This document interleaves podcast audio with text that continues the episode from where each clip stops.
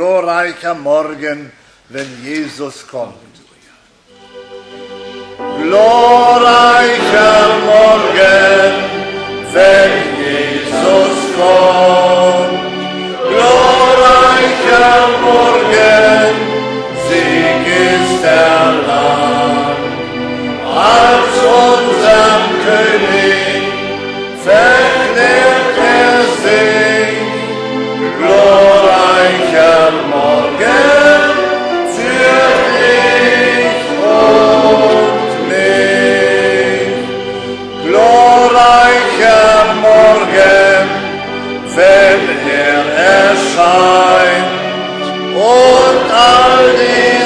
Mit sich vereint.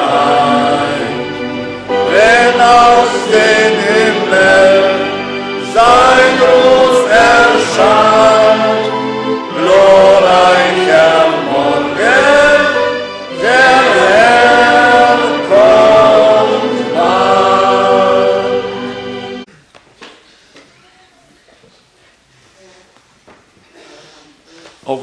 alle sehr herzlich in dem teuren Namen des Herrn. Es ist immer ein Vorrecht, eine Gnade, dass wir zusammenkommen können, in Ruhe und Frieden, ungestört zusammenkommen können. Das wird nicht immer so bleiben. Das wird anders werden. Das kann in Kürze anders werden. Wir möchten auch heute alle herzlich grüßen in der ganzen Welt, besonders unsere Freunde in Chile. Und ich hoffe, dass es alle gut verstehen.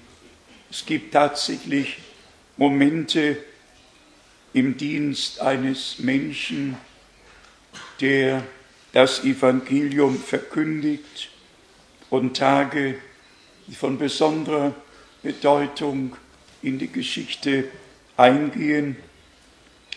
Das war auch so in Chile, wenn wir uns vor Augen führen, dass nach zwei Predigten 125 Brüder und Schwestern bereit waren, sich taufen zu lassen, dann ist das ein Tag, den der Herr gemacht hat.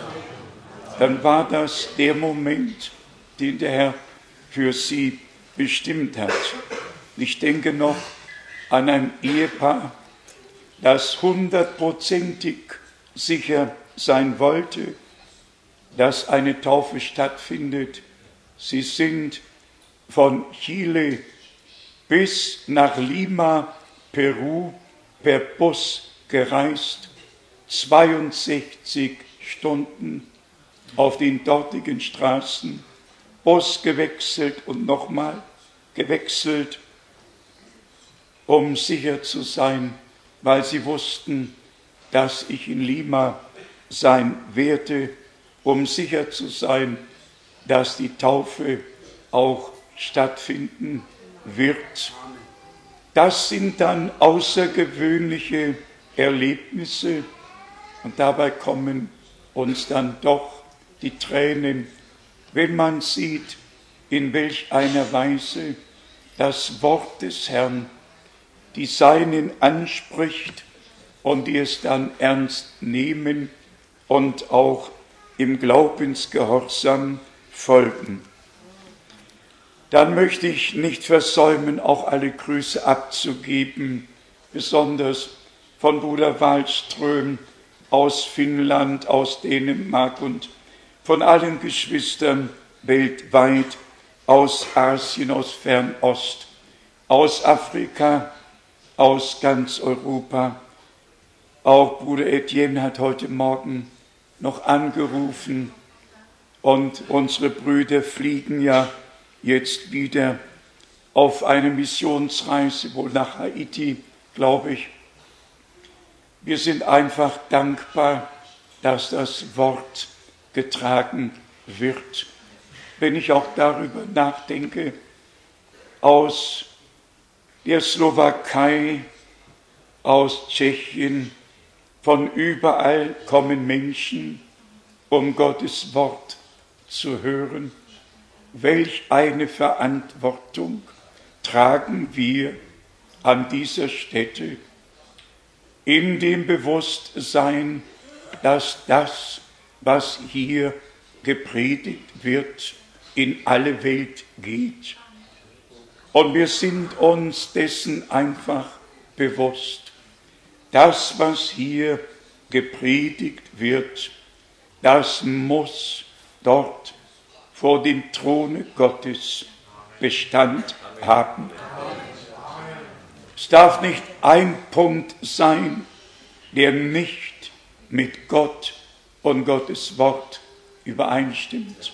Es muss alles hundertprozentig übereinstimmen.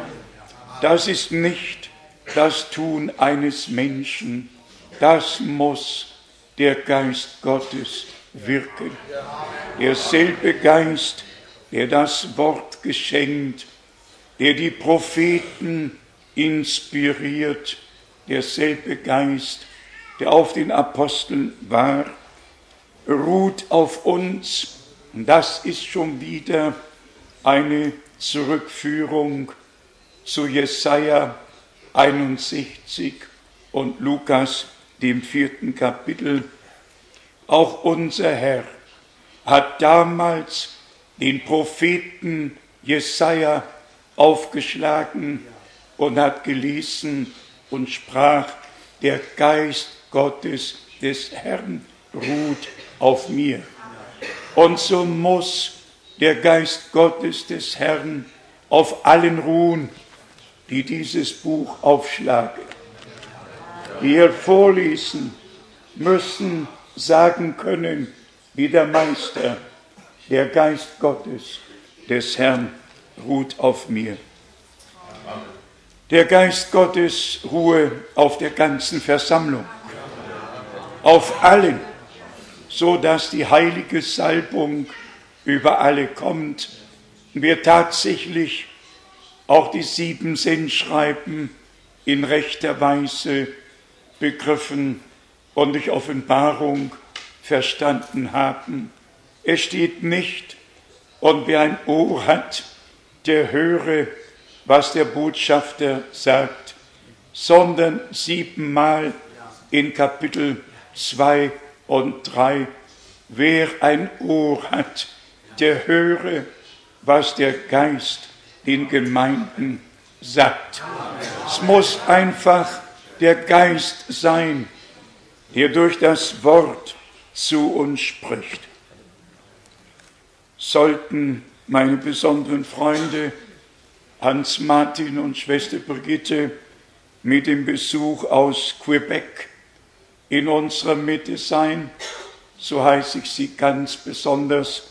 Und dann auch den Besuch aus Kanada. Herzlich willkommen. Wir sind einfach im Herrn verbunden. Und ich hoffe, dass sich niemand ausgelassen fühlt. Seid alle willkommen und das Wort des Herrn erreiche die Enden der Erde. Wir glauben nicht an Zufälle, wir glauben daran, dass Gott der Herr die Seinen wunderbar führt. Wir glauben auch daran, dass wir jetzt in der Endzeit angekommen sind und dass Dinge geschehen, die vorher nicht geschahen und dass Gottes Wort jetzt in einer Klarheit geoffenbart worden ist wie nie zuvor. Und das hängt damit zusammen, dass wir jetzt die Klarheit benötigen, weil jetzt die Erfüllung der biblischen Prophetie vonstatten geht und wir nicht auf Deutungen angewiesen sein können oder brauchen, sondern das prophetische Wort haben, das in der Finsternis wie ein helles Licht leuchtet. Vielleicht nur ganz kurz eine sehr gute Nachricht. Vor mir habe ich die Bibel in indonesischer Sprache Und auf den ersten Seiten, wir haben sie kopiert, zum Teil noch Kapitel 1, 2 und dann noch etwas von Kapitel 3. Ihr werdet es von dort nicht sehen, aber 40 Mal steht auf diesen Seiten, die ihr seht, in der Bibel das Wort aller. 40 Mal allein hier und einige tausend Mal in dieser Bibel.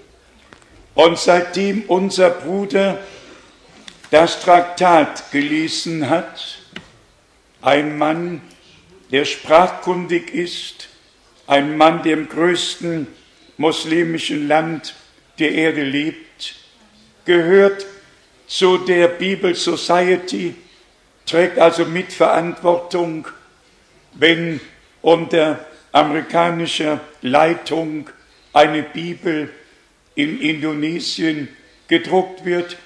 Und seitdem er das Traktat gelesen hat, hat er geforscht und geforscht und festgestellt, dass wir die Wahrheit geschrieben haben und hat bei der Bibelgesellschaft vorgetragen, dass die Bibel neu gedruckt werde, ohne dass das Wort Allah ein einziges Mal darin geschrieben steht. Und im Jahre 2000, 2005 kommt die neue Bibel heraus und alle, die gläubig sind, überhaupt im gesamten Christentum dort, werden sie dann eine korrekte Bibel haben. Wir sind einfach Gott dankbar, dass er Wege und Mittel hat, um auch darin Klarheit zu schenken. Und für alle, die meinen, wir sagen nur Dinge, ich habe genügend Literatur über die Moslem-Religion und auch über das, was in der Zeit vor sich gegangen ist. Und deshalb, weil wir Informationen bekamen, und warum bekamen wir sie? Weil es einen 11. September gab, 2001. Wir mögen uns alle daran aufhalten und sagen, welch eine Katastrophe. Rund 3000 Menschen sind nicht mehr aus 60 Nationen, die Türme fielen, die Katastrophe war da. Aber Gott nutzt auch Katastrophen, um etwas Gutes daraus zu machen. Der Feind zerstört, Gott baut auf. Und so haben wir, so haben wir die Gelegenheit genutzt, um zu forschen, um zu forschen, worum es eigentlich geht. Und siehe da, das Resultat war gut und trägt schon Früchte. Auch dafür sind wir Gott von ganzem Herzen und von ganzer Seele dankbar. Wir sind nicht hier, um eine Religion zu kritisieren, geschweige herabzuwürdigen. Wir sind aber hier, um zu sagen, dass Gott sich in keiner Religion geoffenbart hat, sondern nur in Jesus Christus, unserem Herrn. Und nur wer den Sohn Gottes hat, der hat das ewige Leben. Alle anderen, alle anderen haben eine Religion, aber nicht das ewige Leben. Und wir alle wissen, dass kein Mensch ewig leben kann, es sei denn, er habe das ewige Leben. Und so sind wir Gott in jeder Weise von Herzen dankbar. Auch wenn ich kurz auf Israel und das in einigen Sätzen zu sprechen komme in Verbindung, so Gott will, mit unserer Israelreise im kommenden Jahr, wenn der Herr verzieht, vom 2. bis 13. Mai. Und wir laden dazu besonders alle Jugendlichen ein und alle, die ihre Zeit planen können, kommt ruhig einmal mit. Doch in Verbindung damit muss einfach auch gesagt werden, dass die Juden, die dem Fleische nach Israel waren, den Tag der göttlichen Gnadenheimsuchung nicht erkannten. Der Herr kam zu den Seinen, die Seinen nahmen ihn nicht auf. Und mit demselben Recht, wie wir sagen, dass Gott keine Religion gestiftet hat und in keiner Religion zu finden ist, so müssen wir ohne Rückhalt sagen oder ohne uns zurückhalten zu können, auch in der christlichen und jüdischen Religion ist Gott nicht.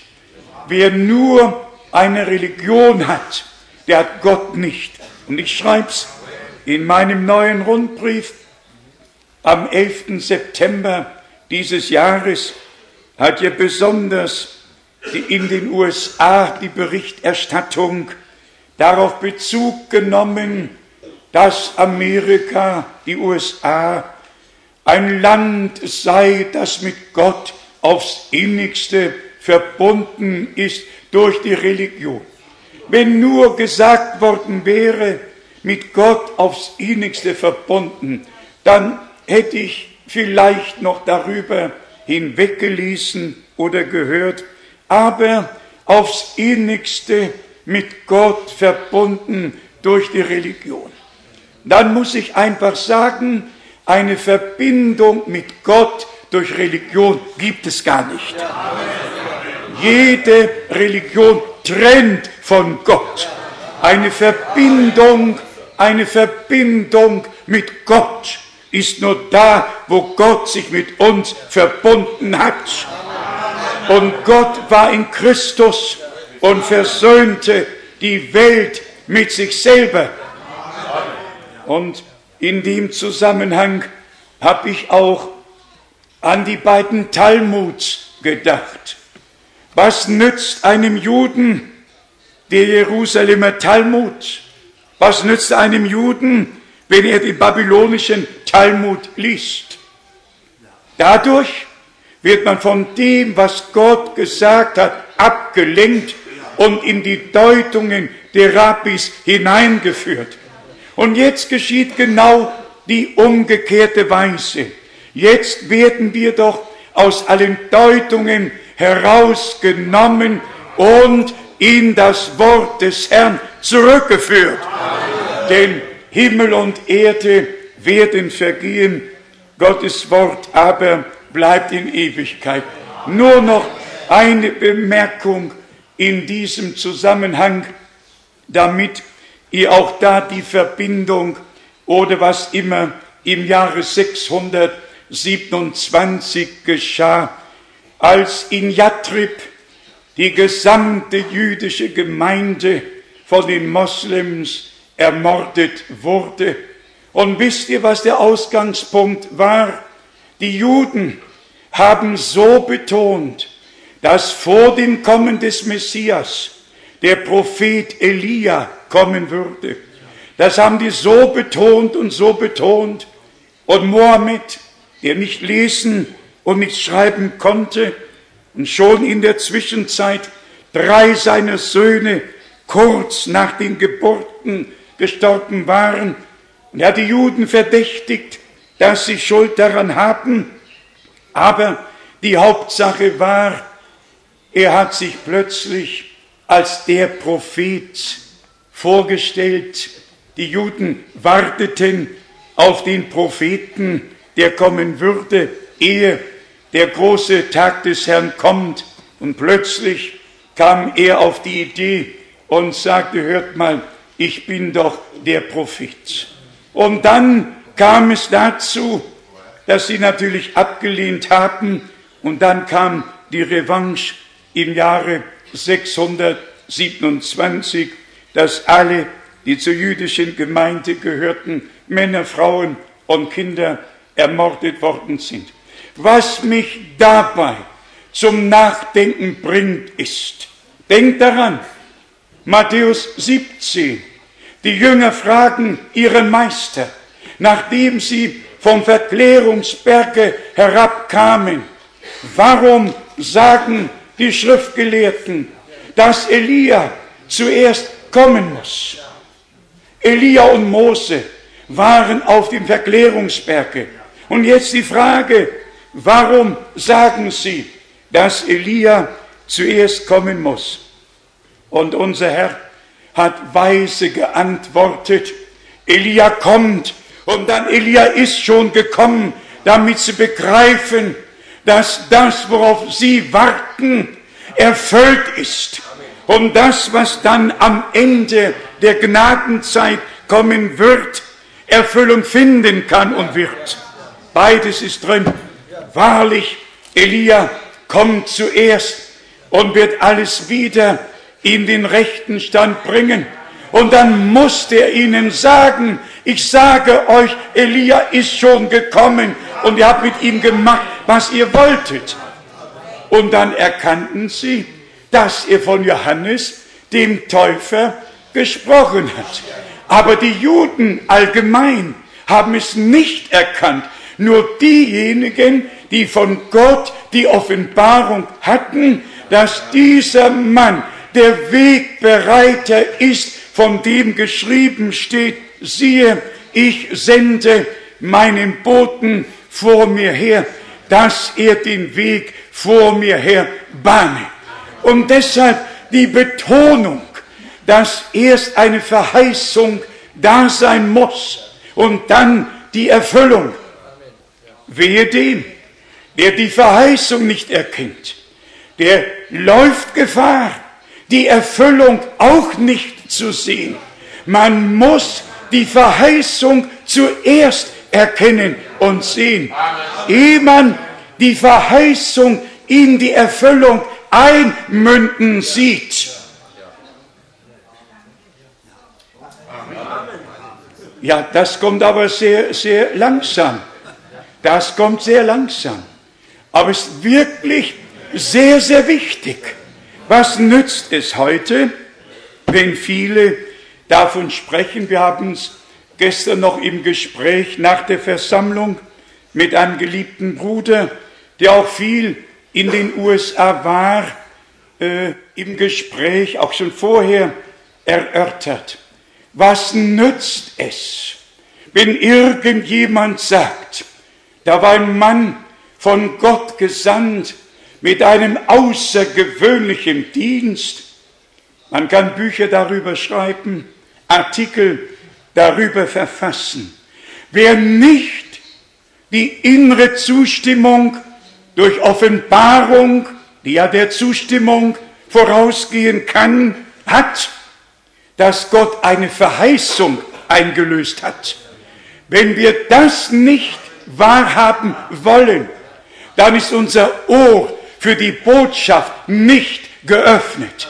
Erst dann, wenn wir wirklich von der Schrift her erkannt haben, dass Gott selber gesagt hat, siehe, ich sende euch den Propheten Elia, ehe der große und schreckliche Tag des Herrn kommt. Und dann ist es Gott überlassen, wen er zu einem Dienst bestimmt.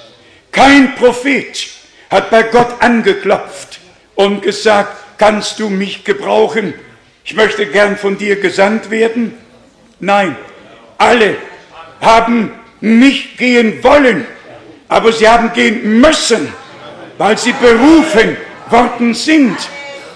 Denn mit einer Berufung ist eine göttliche Sendung und mit der Sendung ist eine Verheißung verbunden. Und deshalb sind wir Kinder der Verheißung, die das Wort der Verheißung glauben und den Geist der Verheißung empfangen, der uns in alle Wahrheit führt. Und dann kommt zum Tragen, ihr habt die Salbung empfangen und die Salbung wird euch über alles belehren. Dieselbe Salbung, die auf den Propheten war, auf unserem Herrn und auf den Aposteln muss einfach auf uns sein, um dasselbe Wort zu sehen, wie sie es sahen, durch Offenbarung zu verstehen, wie sie es verstanden. Bitte glaubt es. Wir sind nicht klug ersonnenen Fabeln nachgelaufen. Wir haben dem Worte Gottes nichts hinzugefügt und gestatten auch nicht, dass in unserem Beisein dem Worte etwas hinzugefügt wird. Das Wort des Herrn soll in Reinheit, Klarheit und Wahrheit in unserer Mitte gefunden werden, bis die Brautgemeinde ihre Vollendung erreicht und vom Glauben zum Schauen kommt. Wenn wir also auf der einen Seite dem Dienst Bruder Brenhems hundertprozentig annehmen, so lehnen wir auf der anderen Seite alle Lehren, die nach seinem Heimgang eingeführt und von Land zu Land getragen werden, ab. Es sei denn, die Lehre ist schon in diesem Buch niedergeschrieben worden. Darin werden wir missverstanden, aber das ist unser Stand vor Gott im Worte. Wir möchten, dass die ganze Welt unseren Stand vor Gott respektiert. Und ich sage noch einmal, ich hätte heute keinen Dienst, wenn es nicht den Dienst Bruder Brenhems gegeben hätte.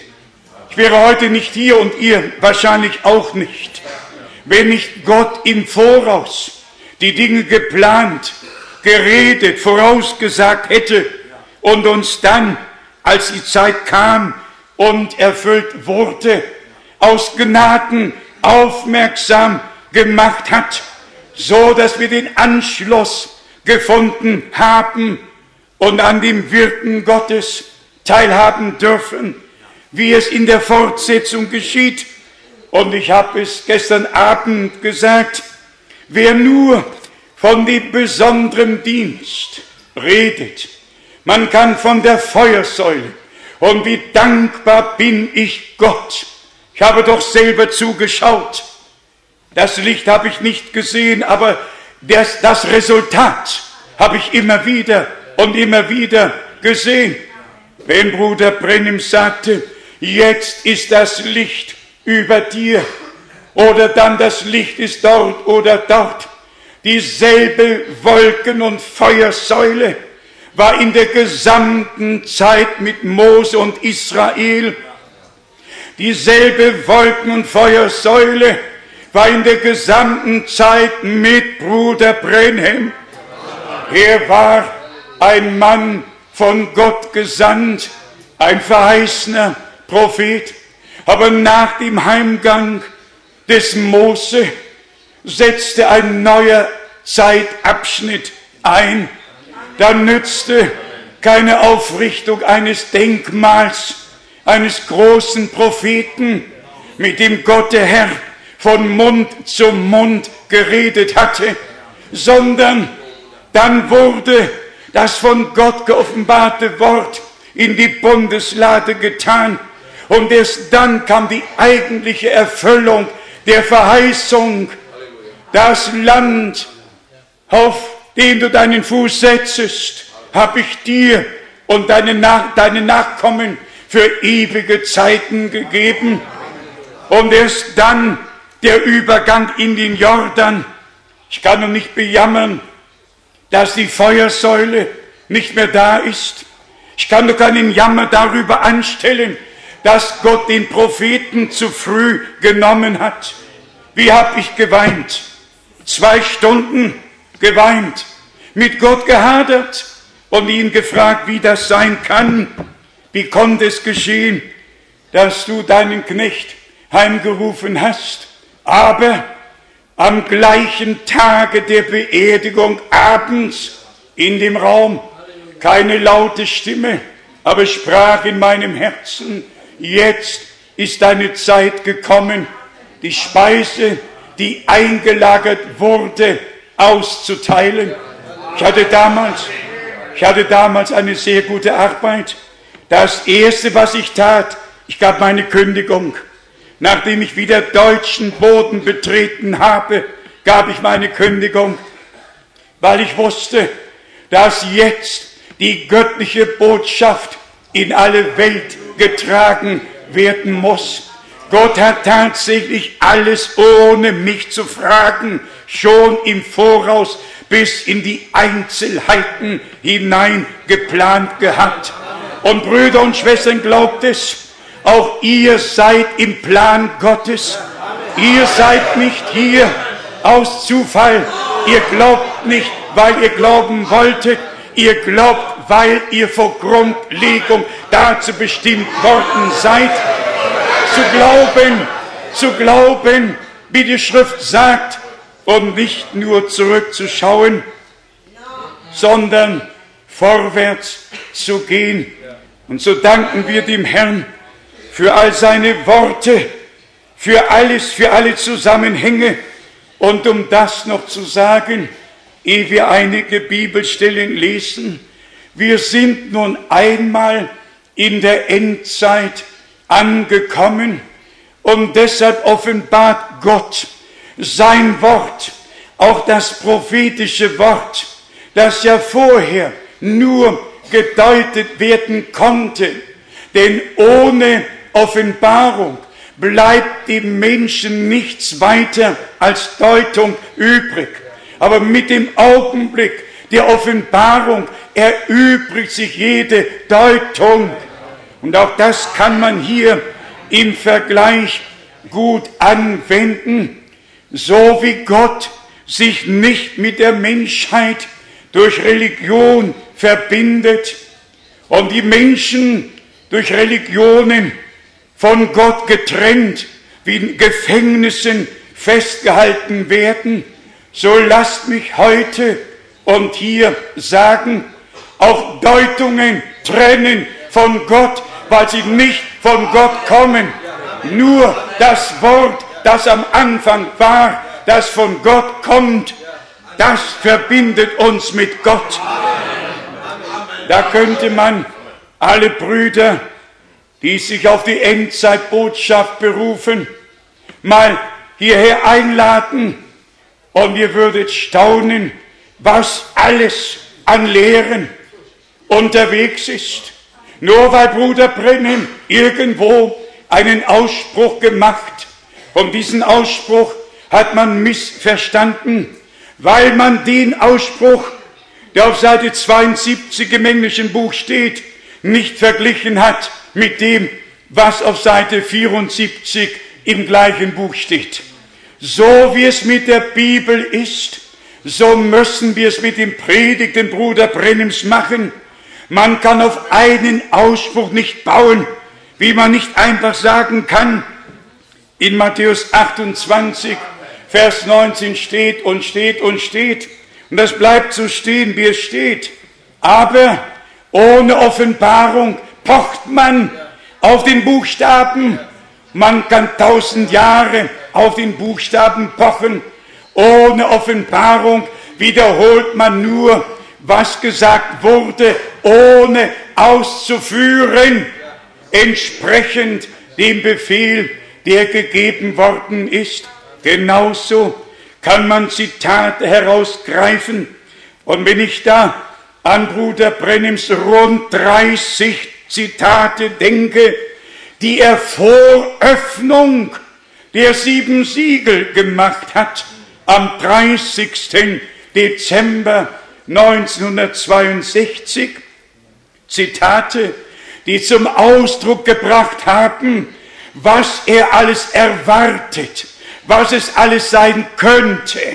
Ich kann mit dem, was es sein könnte, nichts anfangen. Ich brauche eine Verheißung. Ich brauche etwas, das ich anfassen kann. Vom Wort des Lebens. Das muss ich anfassen können. Und was die Brüder nicht unterscheiden. Bruder Brennem hatte am 22. Dezember doch diese große Vision von der Erscheinung der übernatürlichen Wolke mit diesen sieben Donnerschlägen in Begleitung dieser Donnerschläge kam doch die übernatürliche Wolke herab. Aber das war noch nicht die Erfüllung von Offenbarung 10, denn noch war Offenbarung 5 in der Zukunft Das Buch war am 28. Februar 1963 noch geschlossen und wurde dann ja erst geöffnet. Und in Offenbarung 10 kommt er längst danach herab mit dem offenen Buch in seiner Hand. Brüder und Schwestern, man muss die Heilige Schrift korrekt lesen und man muss die eigenen Gedanken zu Hause lassen und da gebrauchen, wo sie Not tun, aber nicht, wenn man die Heilige Schrift liest. Und wenn es dann noch so weit kommt, dass sich die Brüder den Luxus leisten und die Bibel beiseite tun, dann wird's ganz ernst in mir und um mich herum.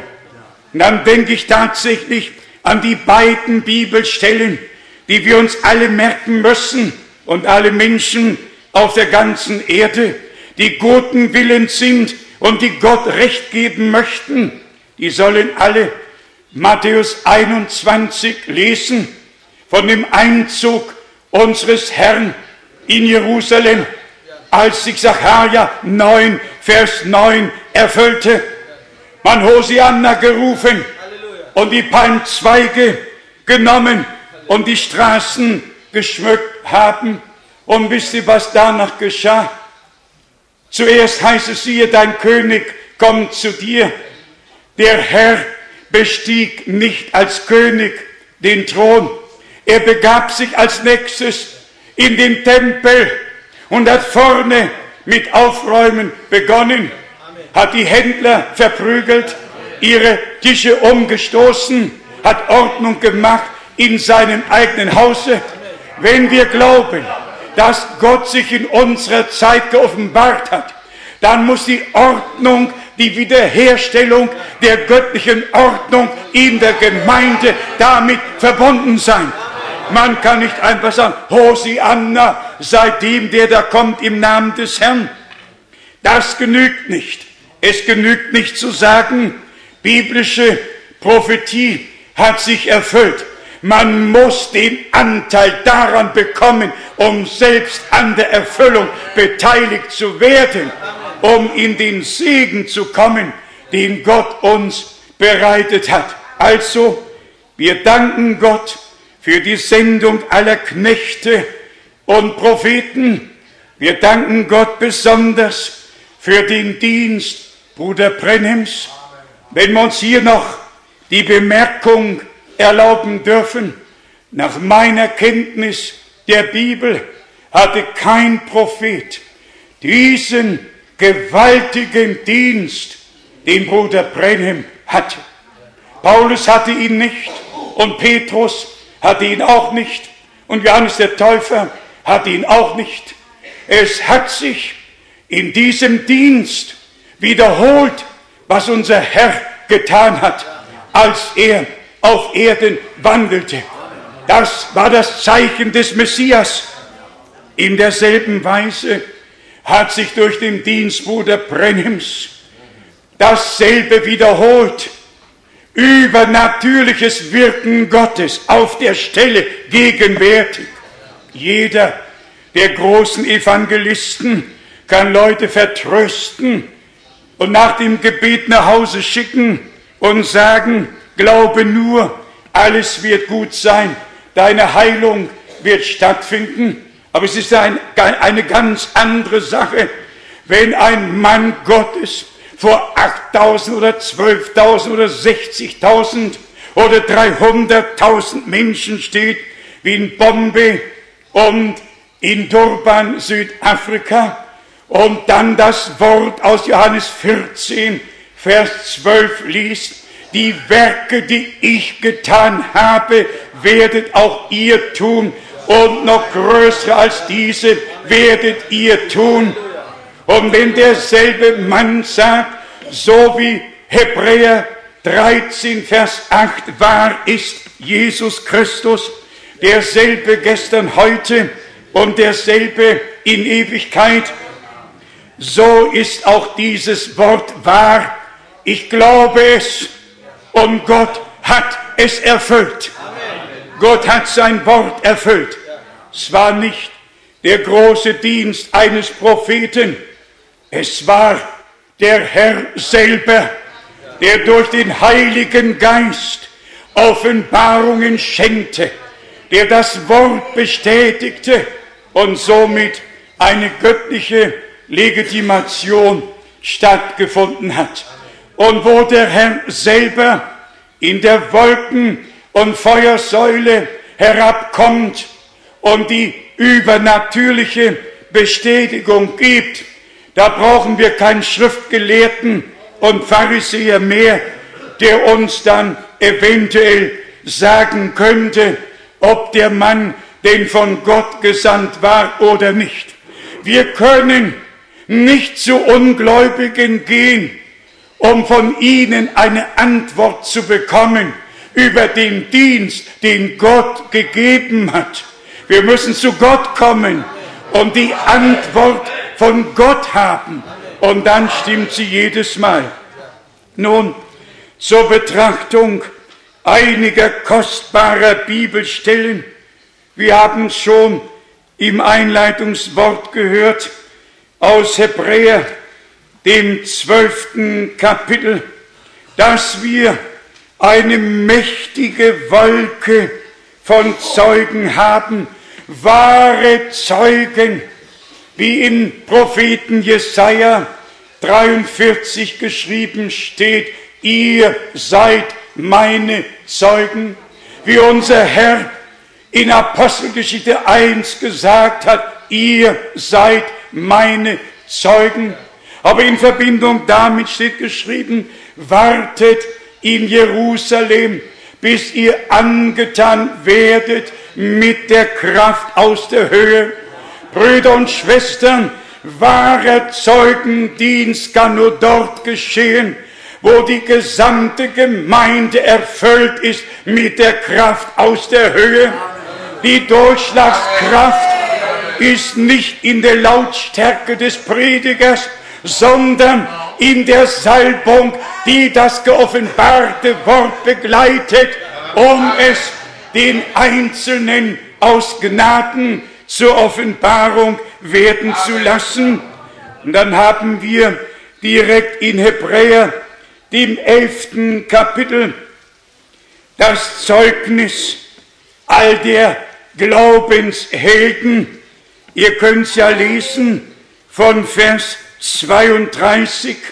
Da werden all die Glaubenshelden aufgelistet und dann erst kommt das zwölfte Kapitel.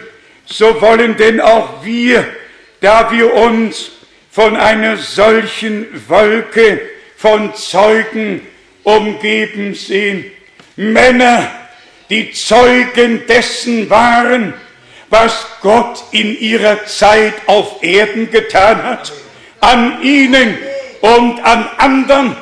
Und wir sind dankbar, dass auch wir Zeugen sein dürfen, Zeugen von dem, was Gott in unserer Zeit getan hat. Dann kommen wir in Hebräer, dem elften Kapitel, zu Vers 9. Durch Glauben siedelte er sich als Beisasse, als Fremdling im verheißenen Lande wie in der Ferne an und wohnte in Zelten samt Isaac und Jakob, den Miterben der gleichen Verheißung. Oh, wie wünschte ich, dass Gott es mir gelingen lassen könnte, euch die Verbindung in ihrer Wichtigkeit zwischen Verheißung und darin wohnen, erstmal darin erfunden zu werden und dann der Erfüllung entgegenzugehen. Erst sind wir Träger der Verheißung und zum Zeitpunkt der Erfüllung trägt uns die Verheißung, die wir getragen haben, in die Erfüllung hinein. Das, das ist der Heilsplan unseres Gottes. Gelobt und gepriesen sei unser Herr. Abraham hat nicht nur eine Verheißung bekommen. Er siedelte sich im Lande der Verheißung an, um sicher zu sein, dass er da ist, wo die Verheißung hingehört. Da ist, wo die Verheißung Erfüllung finden wird, dass er da ist. Halleluja. Gelobt und gepriesen sei der Name des Herrn. Die ganze Welt mag denken, ach, die dort in Krefeld, ja, was ist denn mit denen los? Die gehören zu keiner Glaubensrichtung, gehören nicht zur evangelischen Allianz, gehören nicht zum Weltrat der Kirchen, gehören nirgends hin. Das ist einfach eine abgesonderte Gruppe, die mit allen übrigen nichts zu tun haben möchten. Haben wir uns das ausgesucht?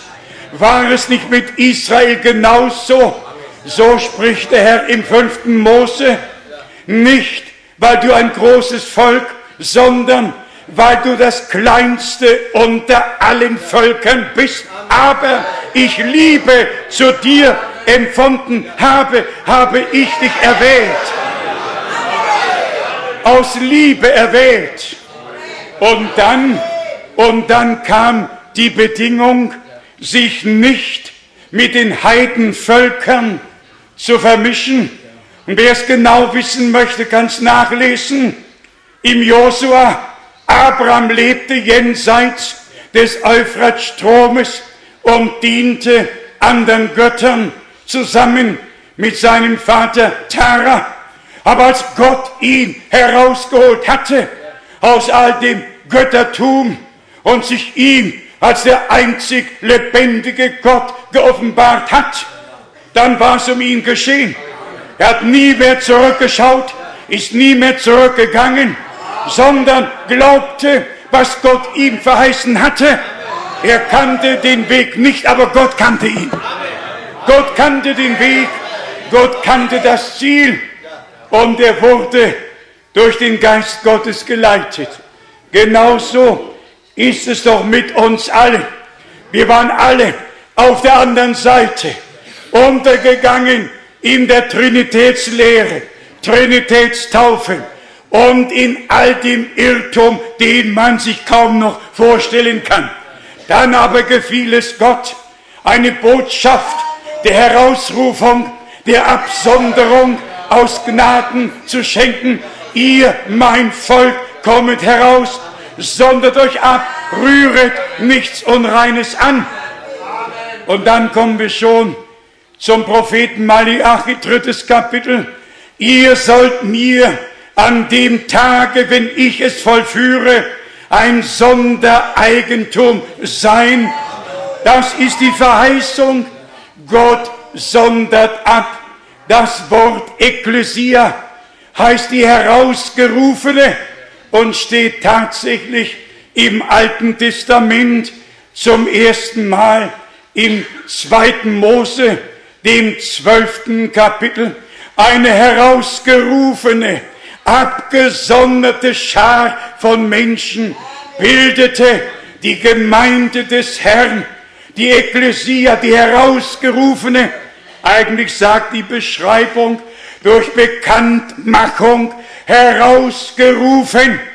Erst die Bekanntmachung, dann die Herausrufung und dann die Versammlung der Herausgerufenen, um das Wort des Herrn zu hören.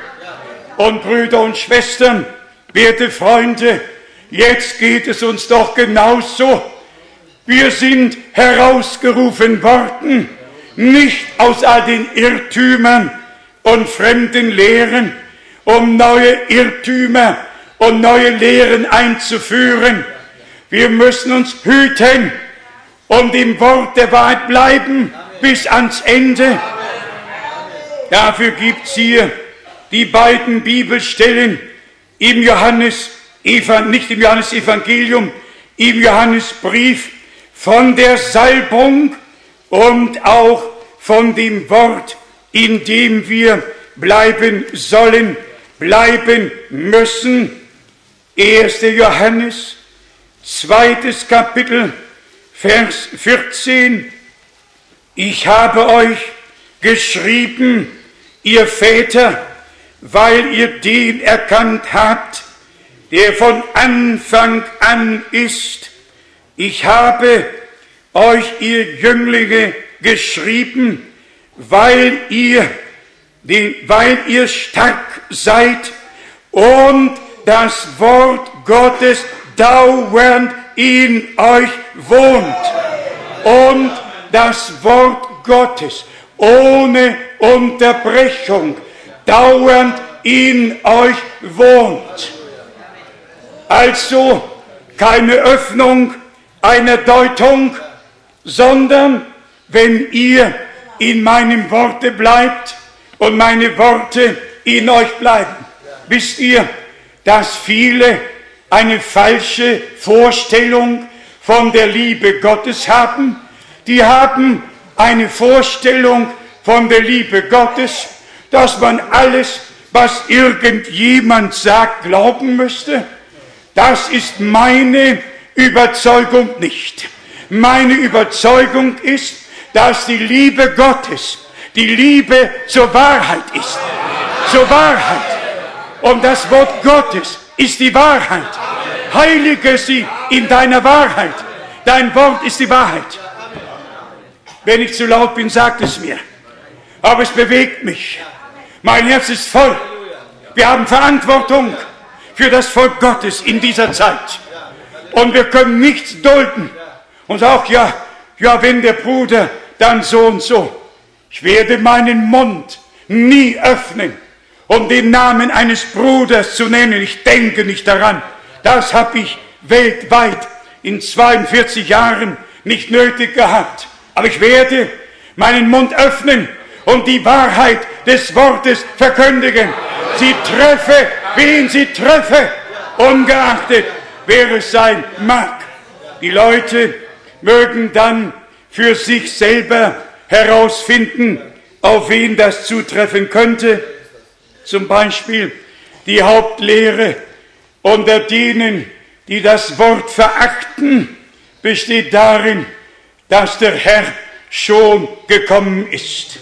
Das muss man sich mit klarem Verstand vor Augen führen und dann sagen sie, ja, der Prophet hat gesagt, der Engel aus Offenbarung 10 kommt herab, wenn der siebente Botschafter auf Erden ist.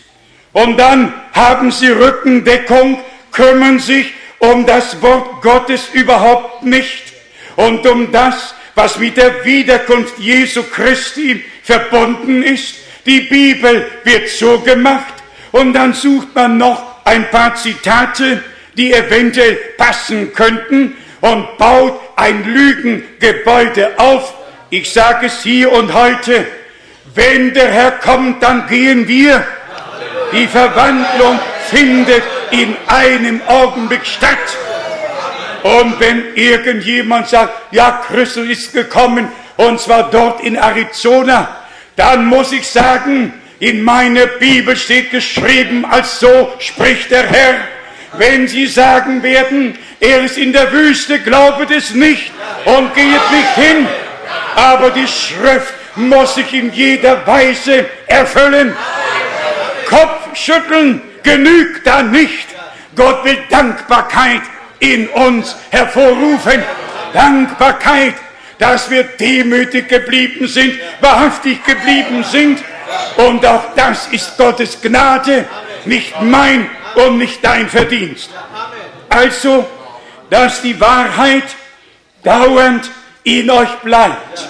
Nicht nur einmal in der Versammlung zu Gast bei uns ist und durch die Verkündigung weitergereicht und gegeben wird, sondern dass sie Wohnung in uns nimmt, in uns bleibt, dass wir von der Wahrheit des Wortes durchdrungen werden und dann erfüllt sich nur an denen, die in Irrtümer fallen, dass sie von Irrtum zu Irrtum gehen, weil sie sich die Liebe zur Wahrheit nicht zu eigen gemacht haben.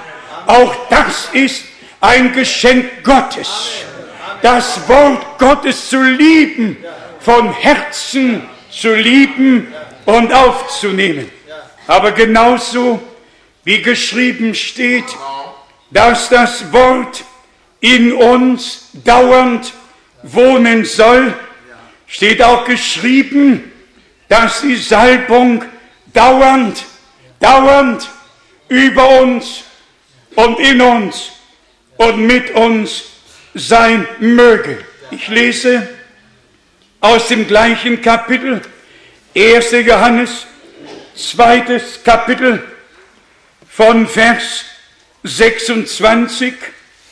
Dies habe ich euch im Hinblick auf die geschrieben, welche euch irreführen. Ja, das ist ein wahrer Mann Gottes, ein Apostel, ein Gesandter. Er schreibt, er warnt, um derer willen, die euch irreführen.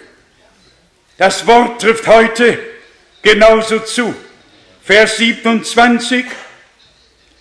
Und was euch betrifft, so bleibt die Salbung, so bleibt die Salbung, die ihr von ihm empfangen habt, dauernd, dauernd in euch.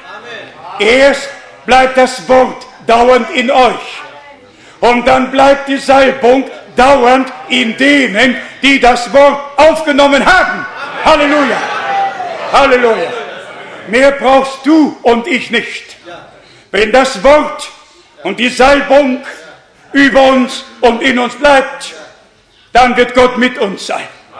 Was wir brauchen, ist noch ein wenig Geduld, ein bisschen Geduld, bis auch wir den Willen Gottes getan haben und der Herr die letzten Verheißungen erfüllen kann.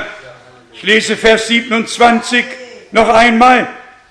Und was euch betrifft, so bleibt die Salbung, die ihr empfangen habt, dauernd in euch und ihr bedürft keiner anderweitigen Belehrung.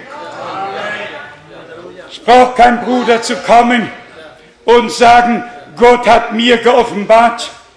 Jede Offenbarung, die von Gott kommt, kommt dem ganzen Volke zugute durch dieselbe Salbung aus dem gleichen Wort. Und erst dann sind wir alle von Gott gelehrt und kommen zur Einheit des Glaubens und der Erkenntnis des Sohnes Gottes.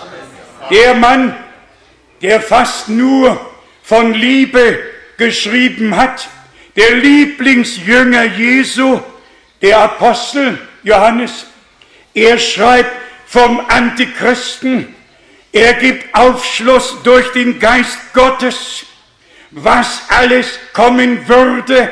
Und damals schon zum Teil da war. Er wollte nicht, ja Gott wollte nicht, dass wir im Irrtum verharren, geschweige neu in ihn hineinkommen, sondern dass wir ein Eigentum Gottes sind, wiedergeboren zu einer lebendigen Hoffnung. Und so wie Gott in Christo war und uns mit sich selber versöhnte, durch sein am Kreuz auf Golgatha vergossenes Blut, so gewiss ist das göttliche Leben, das im Blute des Herrn war, in uns neu offenbar geworden, denn er lebt und auch wir sollen leben. In ihm war das Leben und das Leben war das Licht der Menschen und deshalb, wie schon zu Anfang erwähnt, steht ja geschrieben, wer den Sohn Gottes hat, der hat das ewige Leben. Und im 1. Johannes 5, Vers 20, er ist der wahrhaftige Gott und das ewige Leben. Immer die Verbindung von einem Worte zum anderen. Keine Theorie, sondern göttliche Realität unter seinem Volke. Also das Wort soll in uns bleiben und die Salbung, die wir empfangen haben. Brüder und Schwestern, wir brauchen die Geistestaufe. Wir brauchen die Geistestaufe. Wir brauchen die Geistestaufe. Wir müssen erfüllt werden mit Heiligen Geist. Das ist das Gebot der Stunde. Und wer es nachlesen möchte, es gehörte zur ersten Predigt, die Petrus am Pfingsttage hielt, nämlich tut Buße und lasse sich ein jeglicher von euch auf den Namen Jesu Christi zur Vergebung eurer Sünden taufen, so werdet ihr die Gabe des Heiligen Geistes empfangen, denn euch gilt die Verheißung, Verheißung, Verheißung, denn euch gilt die Verheißung und euren Kindern und allen, die noch ferne sind, so viele der Herr, unser Gott, herzurufen wird, hat er uns herausgerufen, hat er uns herzugerufen, dann folgen wir im Gehorsam, im Glaubensgehorsam, tun wir den Schritt der Wassertaufe. Und dann müssen wir die Verheißung einfach in uns aufnehmen, sagen, geliebter Herr, ich habe meinen Teil getan, du hast mir dein Wort geschenkt, hast mich angesprochen, hast mich gerufen und auch dann geht in Erfüllung. Erkennet, dass der Geist Gottes euch zur Buße leitet. Wir haben keine Sündenerkenntnis und keine Buße, es sei denn, der Geist Gottes bewirkt die Sündenerkenntnis in uns und schenkt Buße und wir dann zum Herrn kommen, Vergebung erlangen und getauft werden und dann ist uns die Geistestaufe einfach zugesagt. Es ist eine Verheißung und wir dürfen auch in dieser Hinsicht einander zurufen. Auch diesbezüglich sind wir Kinder der Verheißung. Nämlich euch gilt diese Verheißung und euren Kindern und allen, die noch ferne sind, so viele Gott der Herr herzurufen wird. Jetzt ruft er die Letzten. Die Zahl wird voll und eine Ausgießung des Heiligen Geistes steht bevor. Ich sage noch einmal, möge Gott ein Verlangen, einen Hunger schenken, dass wir ihm sein Wort vorhalten und sagen, geliebter Herr, du hast durch deinen Propheten Johannes ankündigen lassen, ich taufe euch mit Wasser zu Buße, der aber nach mir kommt, ist größer als ich. Er wird euch mit Heiligen Geist und mit Feuer taufen. Und er hat schon die Wurfschaufel, die Wurfschaufel in seiner Hand, um aufzuräumen, um zu sortieren, um Ordnung zu schaffen. Brüder und Schwestern, jedes Wort Gottes hat seinen Platz und wir danken dem Herrn für alle Schrift, denn alle Schrift ist von Gott eingegeben und ist nützlich zur Belehrung, so steht es geschrieben, wohl in 2. Timotheus 3, Vers 16. Also fassen wir zusammen, worum es heute hier geht. Gott ist mit der Menschheit nicht durch Religionen verbunden. Die Religionen haben die Menschheit von Gott getrennt. Es gab nur eine persönliche Gottesoffenbarung zu unserem Heil, zu unserer Rettung und die geschah in Jesus Christus. Und er war Gott geoffenbart im Fleisch, gerechtfertigt im Geist, gepredigt in der Welt, aufgenommen zur Herrlichkeit. Und er wird wiederkommen, um die Seinen heimzuholen. In ihm, dem eingeborenen Sohne Gottes, sind wir mit Gott versöhnt worden, um das Erstgeburtsrecht zurückzubekommen, um unsere Erwählung festzumachen und wissen, so wie er dazu vorherbestimmt war, für uns in den Tod zu gehen, sind wir dazu bestimmt worden, mit ihm aus dem Tode aufzuerstehen und mit ihm zu leben. Denn er spricht, ich lebe und ihr sollt auch leben. Der zweite Punkt, nicht nur zurückschauen auf das, was Gott besonders seit 1946 bis 1965 getan hat, sondern zu sehen, wie die Weiterführung, wie Gott dafür gesorgt hat, dass die Botschaft nicht mit begraben, nicht mit beerdigt wurde mit dem Botschafter, sondern dass die Botschaft in die ganze Welt hinausgetragen werde. Hört dies, ihr Völker alle. Gott hat uns die prophetische Botschaft, die alle lehrmäßigen Korrekturen einschließt, aus Gnaden anvertraut.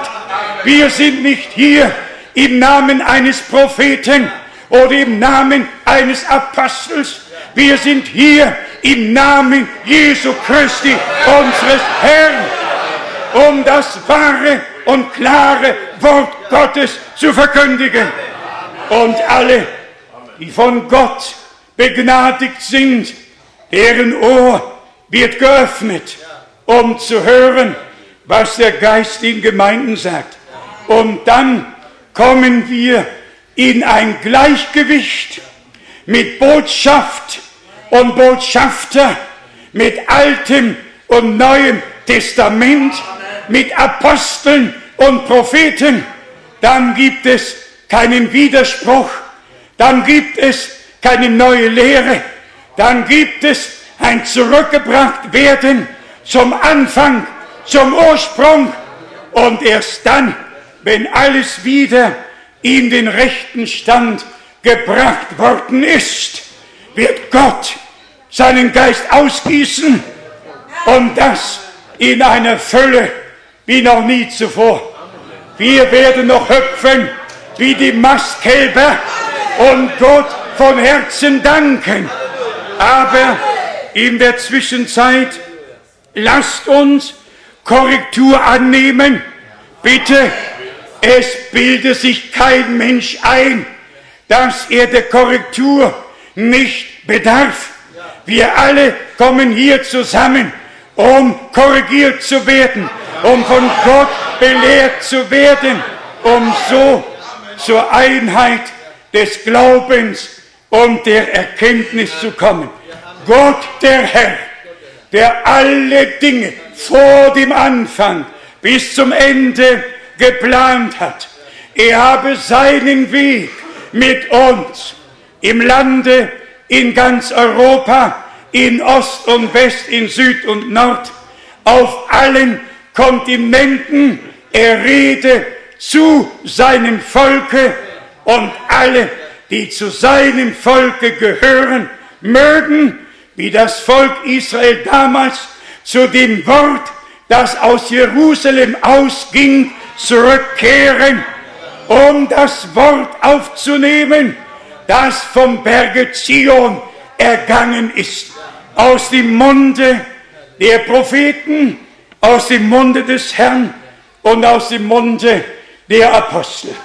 Der allmächtige Gott, der Gott Abrahams, Isaaks und Jakobs, der Verheißungen gab und darüber wacht, um sie zu erfüllen. Er schenke Gnade, dass wir alle Verheißungen aufnehmen, glauben und in die Erfüllung hineingeführt werden. Er hat zugesagt, er wird's tun. Gelobt und gepriesen sei sein herrlicher Name, jetzt und in Ewigkeit. Amen. Amen. Amen. Lasst uns aufstehen und dem Herrn gemeinsam danken. Vielleicht singen wir noch den Chorus. Glaube nur, glaube nur. Glaube nur, glaube nur. multiplico glaube nur, glaube nur, glaube nur.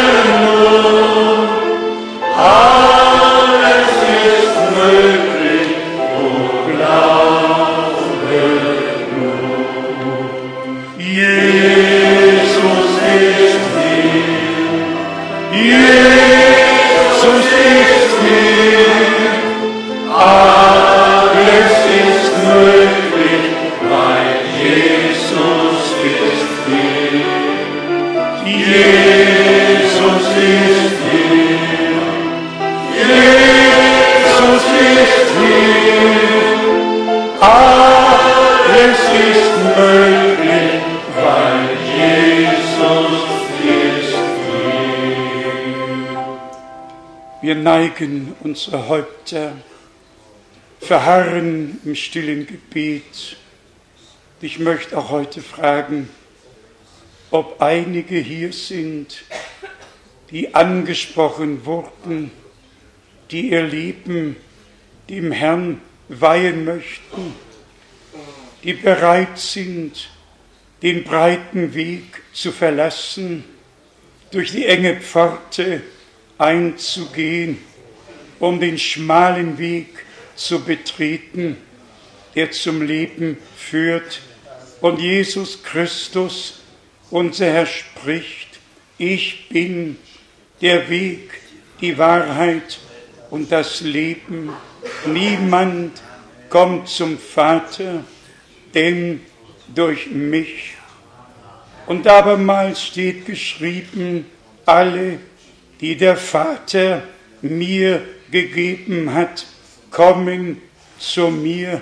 Und abermals, ich habe keinen von denen verloren gehen lassen, die du mir gegeben hast.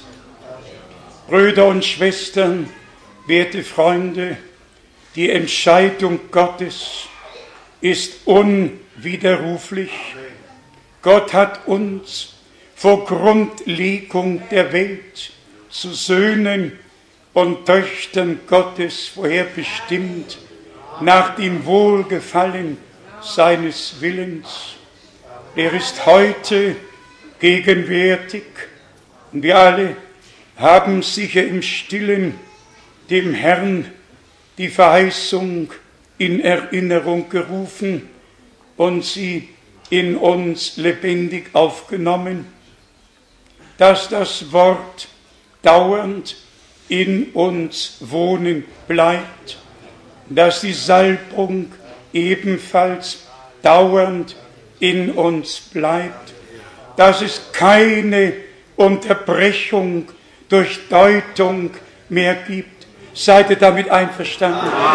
Seid ihr damit einverstanden, dass wir unsere Ohren keiner Deutung mehr leihen, sondern dass wir jetzt in die ununterbrochene Gemeinschaft mit Gott und miteinander geführt werden, von Gott belehrt, sein Wort in uns bleibend und die Salbung in uns bleibend, bis, bis uns alles, wirklich alles aus Gnaden geoffenbart worden ist. Ein ganz besonderes Wort möchte ich an alle richten, die aus der Slowakei mitgekommen sind.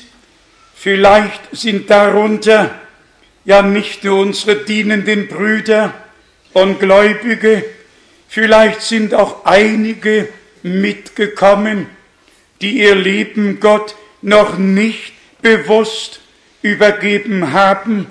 Möge sich eure Reise gelohnt haben. Hier ist kein Ausflugsort, hier gibt's keine Sehenswürdigkeiten, hier gibt es aber das Sehens- und Hörenswerte Gottes Wort, das in Ewigkeit bleibt. Vielleicht zeichnet dies uns aus, aber wir wünschten wirklich, wenn jemand noch nicht gerettet ist, fahrt nicht so nach Hause, sondern nehmt den Herrn mit, nehmt ihn mit, nehmt ihn mit. Und auch alle anderen, die heute hier sind, wenn ihr noch ungläubig seid, gestern Abend hatten wir noch Aussprache mit Menschen, die zum ersten Mal gekommen waren. Ich weiß nicht, ob sie heute hier sind. Gott ruft, Gott ruft, er ruft. Und wir sind sehr dankbar dafür. Und auch heute hat er mit Sicherheit gerufen. Und ihr lieben Geschwister aus Königgrätz, nehmt auch die Antwort von Gott mit. Nehmt sie mit für eure ganze Familie, für die beiden Söhne und für alles, was euch auf dem Herzen liegt. Und grundsätzlich wir alle, die wir heute hier sind, wollen wir es doch im Glauben nehmen, dass Gottes Wort wahr ist und dass der Herr in unserer Mitte ist und dass alles geschehen kann, wirklich alles geschehen kann. Sünder gerettet, Gebundene frei, alles kann geschehen, Kranke geheilt, alles kann geschehen. Nennt mir eine Versammlung unseres Herrn, in der nichts geschehen wäre. Die Aussätzigen wurden rein, die Blinden wurden sehend, die Lahmen wurden gehend und den Armen ist das Evangelium verkündigt worden. So geschieht es noch heute. Lasst uns noch einmal singen, so wie ich bin, so muss es sein. Und dann werden wir beten. So wie ich bin, so muss es sein. Nicht meine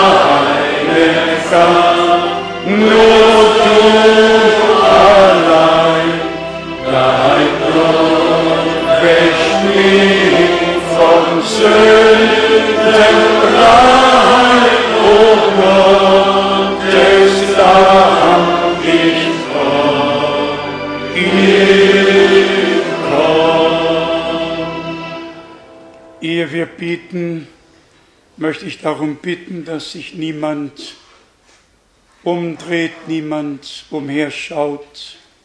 Wer in dieses Gebet mit eingeschlossen werden möchte, hebe kurz die Hand, haben wir einige. Gott segne, Gott segne. Oh Gott segne überall. Oh Gott segne. Halleluja. Halleluja. Singen wir noch, oh Halleluja, es ist vollbracht. Gelobt sei der Herr. Halleluja. Oh, Halleluja, es ist vollbracht. Mein Jesus hat mich frei gemacht. Ob Land, ob Meer, ob Glück, ob Leid, wo Jesus ist, ist Herrlichkeit. Oh, Halleluja, es ist vollbracht. Mein Jesus hat mich frei gemacht. Ob Land, ob Meer, ob Glück, ob Leid, wo Jesus ist, ist Herrlichkeit. Ihr wisst ja, manchmal rufen wir nach vorne. Heute möchte ich nicht rufen, aber sollte sich jemand gedrungen fühlen, nach vorne zu kommen, in Verbindung mit der Weihe, um es auch vor Gott und den Menschen zu bezeugen, dass ihr dem Herrn glaubt und in seine Nachfolge getreten seid. Fühlt euch einfach frei. Wir beten jetzt und Gott wird segnen. Geliebter Herr, du ewig treuer Gott, wie wunderbar sind deine Werke, wie herrlich ist dein Wort. Und wir danken dir für deine Gnade, für den Heiligen Geist, für die Salbung, für die Salbung deines Heiligen Geistes, die auf denen ruht, die dein Wort aufgenommen haben. Möge dein Wort dauernd in uns wohnen, dass wir nicht durch Unglauben wieder dich sündigen und nicht aus dem Gleichgewicht gebracht werden. Geliebter Herr, erhöre uns heute und bring uns in das Gleichgewicht, in die göttliche Harmonie hinein. Möge dein Wort in uns sein und deine Salbung uns weiterhin belegen. Dir, dem allmächtigen Gott, dem allmächtigen Gott, sei Dank, Ehre, Ruhm und Anbetung, jetzt und in alle Ewigkeiten. Halleluja! Und alles Volk sage Halleluja. Alles Volk sage Amen. Amen, Amen, Amen. Der Herr ist treu. Er hat sein Volk, als der Aufgang aus der Höhe besucht. Halleluja. Halleluja. Zwei Schwestern sind gekommen. Vielleicht fühlen sich doch noch einige gedrungen oder drei sogar zu kommen. Und schaut schon mal her, die ihr nach vorne gekommen seid. Ihr seid nicht zu einem Menschen gekommen. Gott segne dich besonders, Schwester Michaela, Gott segne dich besonders. Wir denken an die letzte Israelreise. Unsere Schwester begleitete ihren Mann und siehe da, der Herr war mit uns und hat herrliche Rettung, Vergebung und Gnade geschenkt, so dass auch unsere Schwester im Jordan getauft werden konnte. Ich lege es in Verbindung damit noch allen ans Herz. Die Bekanntmachung liegt vorne beim Ausgang. Schaut rein und kommt bitte alle mit. Wenn ein Bus nicht reicht, nehmen wir zwei. Wenn zwei nicht reichen, nehmen wir drei. Platz ist im Moment für alle dort. Die meisten wollen nicht hin, aber Israel ist immer noch am sichersten. Wir gehen ja nicht in Gaza oder nach Jericho, wir gehen einfach in das Kernland Israel und da können wir alle mitnehmen. Teure Schwestern, ihr glaubt von ganzem Herzen, was gepredigt wurde, denn der Glaube kommt aus der Predigt. Die Verheißung hat Gott gegeben, wer den Namen des Herrn anruft, der soll gerettet werden. Das ist eine Verheißung. Habt's geglaubt, es gehört euch. Es gehört euch. Nehmt es einfach an. Halleluja. Bruder Horst wird noch mit uns beten. Sagt noch ein paar. In Jesus Christus geborgen zu sein. Wir haben es gehört, wir sollen in ihm geborgen sein. Und er will in uns sein. Lasst uns singen aus der Tiefe unserer Herzen. Ja, das ist Freude, unaussprechliche Freude in Jesus Christus geborgen zu sein. Ja, das ist Freude, unaussprechliche Freude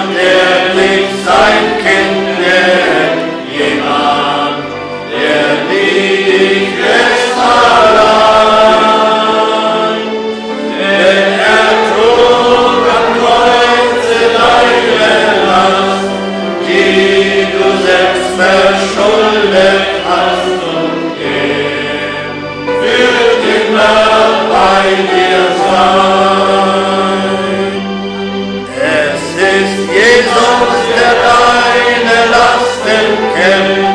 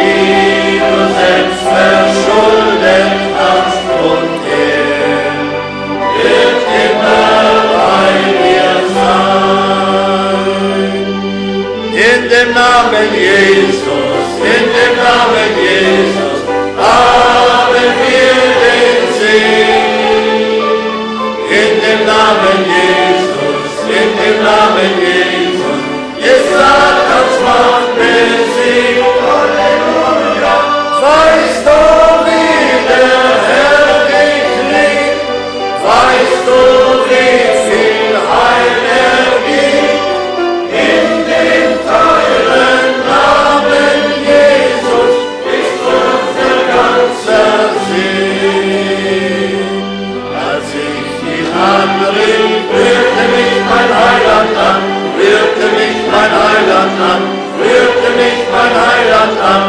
Als ich ihn anrief, rührte mich mein Heiland an. Ja, es war die Hand des Herrn. Sein Blut bedeckt meine Schuhe.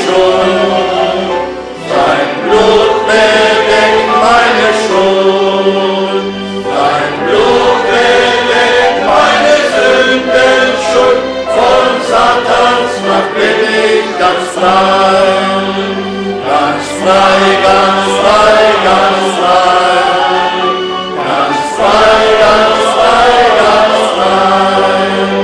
Sein Blut bedeckt meine Sünden schon, von Satans Macht bin ich ganz frei. Jeder Mann sollte wissen,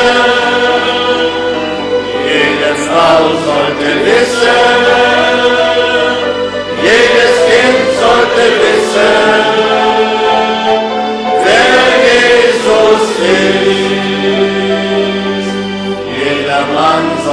wissen, jede Frau sollte wissen, jedes Kind sollte wissen.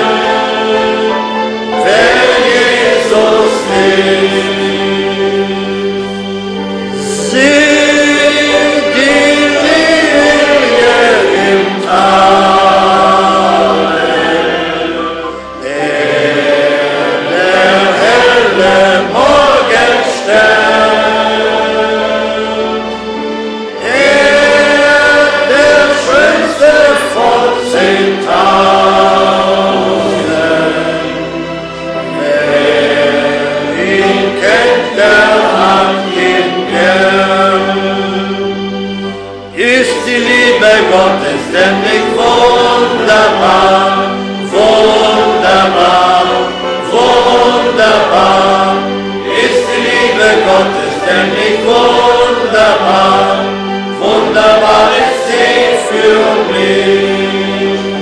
Die Güte Gottes währet ewiglich, die Güte Gottes währet ewiglich.